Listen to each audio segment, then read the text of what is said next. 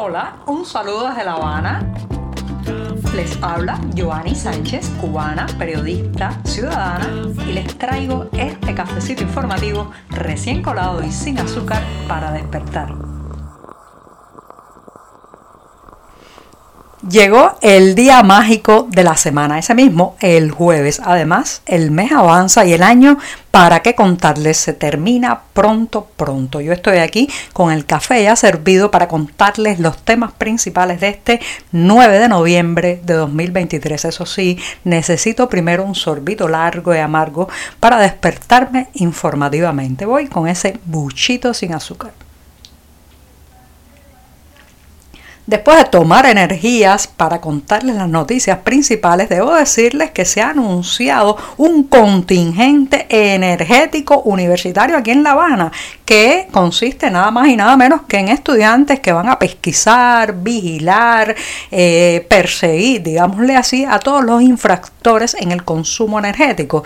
Infractor no significa que usted esté cometiendo una ilegalidad para abastecerse de electricidad, sino que, eh, pues según las nuevas normativas, y medidas de ahorro esté consumiendo un poco más o más de lo que está orientado ahora mismo desde arriba. Esto es una noticia que no sorprende porque recuerden, señoras y señores, que este es un régimen que necesita crear estas brigadas de choque, estos pelotones de vigilancia, estas, eh, digamos, campañas constantes de chivatería, porque esto es chivatería, que un el buen cubano se, o sea, es la palabra que se utiliza para la delación, para el informante, para aquel que mira lo que otros hacen y termina después denunciándolo ante las autoridades y la policía política. Eh, construir estos grupos, estos grupetes de chivatos, es algo que está en la esencia misma del sistema, que necesita mantener al ciudadano bajo la eterna desconfianza, la crispación y el temor de que está siendo observado por todas partes, desde lo que habla en su casa, los libros que lee, hasta la cantidad de bombillos que tiene encendido en un momento. Por tanto, no sorprende, pero desde ahora le auguro un fracaso a, esta, a este contingente de universitarios que supuestamente van a pesquisar las instituciones públicas, los barrios, quizás incluso dentro de las casas, porque otra característica de esta dictadura es que le encanta estar husmeando en el espacio doméstico, le encanta meter las narices allí al otro lado de la puerta, en el interior de los hogares. Por tanto, siempre ha buscado su fórmula, ya fueran inspectores eh, supuestamente para controlar, controlar los focos de mosquitos de Hayiti y prevenir o evitar el dengue, ya fueran otro tipo de brigadas que vinieran a, por ejemplo, saber si usted necesitaba cambiar su viejo refrigerador por otro más moderno, en fin, siempre había una historia para colarse en ese espacio íntimo y privado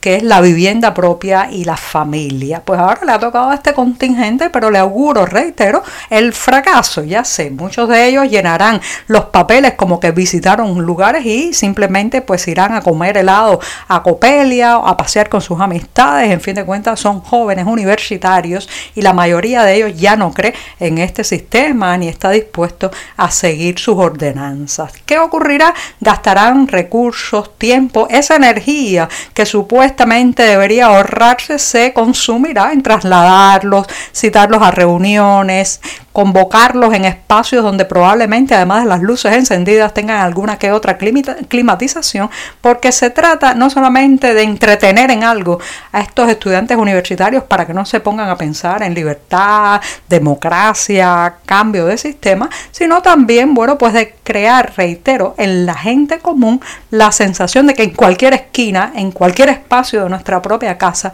pueden estar allí mirándonos dos ojos atentos que llenarán un informe que nos complicará muchísimo la vida.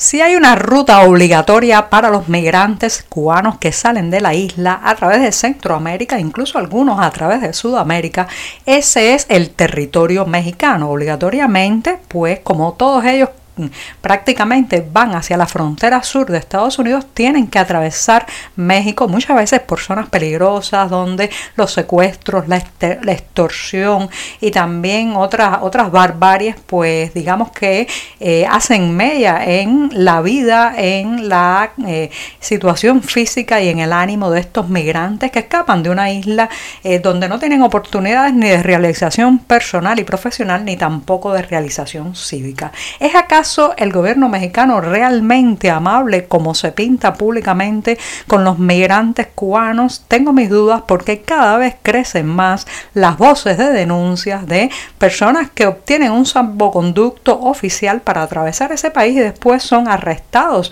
eh, por las propias fuerzas del orden, incluso deportados a la isla sin siquiera explicarles qué va a ocurrir con ellos. En las páginas de 14 y medio llevamos varios testimonios al respecto, incluso de una madre que tras ser arrestada fue separada de sus hijos menores de edad y todavía está eh, preguntándose dónde estarán estos pequeños porque no le han dado información. No, no, Andrés Manuel López Obrador, no basta con gritar vivan los migrantes en un acto público. Todo eso hay que llevarlo a vías de acción, proteger a esas personas desesperadas, proteger su tránsito y sobre todo darle la dignidad de la legalidad, que es lo que no está ocurriendo. Unos dicen una cosa, en la realidad pasa otra, el, el gobierno pues anuncia ciertas ventajas y flexibilizaciones en la práctica, en los retenes, en las carreteras, en los centros de detención de migrantes ocurre todo lo contrario. ¿Es el gobierno mexicano realmente amable, receptivo y protector de los migrantes cubanos? Yo creo que al final esto es un juego político donde intenta mostrarse como indulgente, como magnánimo ante los ojos de la opinión pública internacional, mientras en las carreteras mexicanas está ocurriendo otra situación.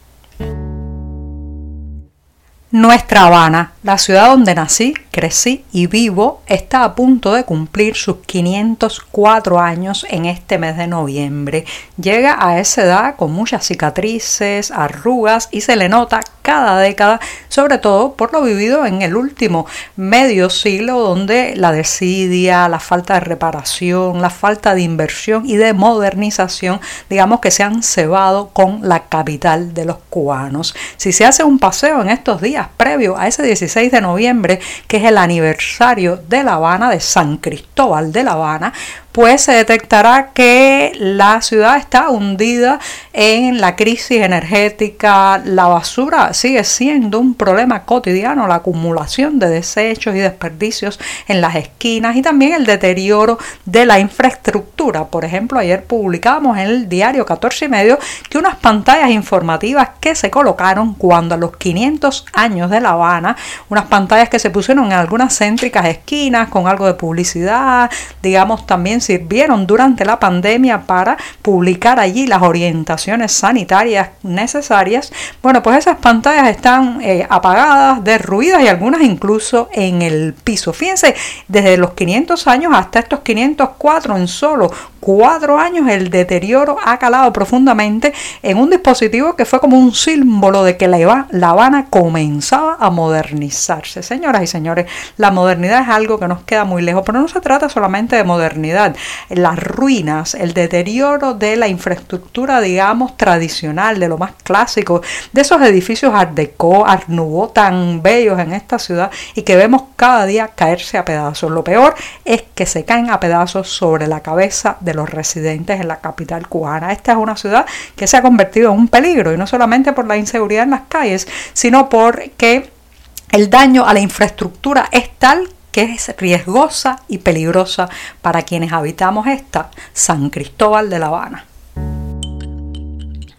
Llegó el momento de despedir este programa de jueves, de poner punto final al podcast de esta jornada y lo voy a hacer con una recomendación para quienes estén en la ciudad de Nueva York, Estados Unidos, donde el próximo sábado 11 de noviembre se estará presentando el documental Patria y Vida, el poder de la música. Se trata de un material que aborda las históricas protestas que ocurrieron aquí en la isla el 11 de julio de 2021 y la importancia de ese tema musical, Patria y Vida, que como he dicho en otras ocasiones en este programa, se convirtió en la banda sonora de la rebeldía, en la banda sonora de los deseos de libertad y de cambio de los cubanos. Este material además tiene pues un tributo a figuras icónicas como Celia Cruz y cuenta con la participación especial de Gloria y Emilio Estefan, además de Camila Cabello. Se estará presentando en el marco del DOC Nueva York, que se trata del Festival de Cine Documental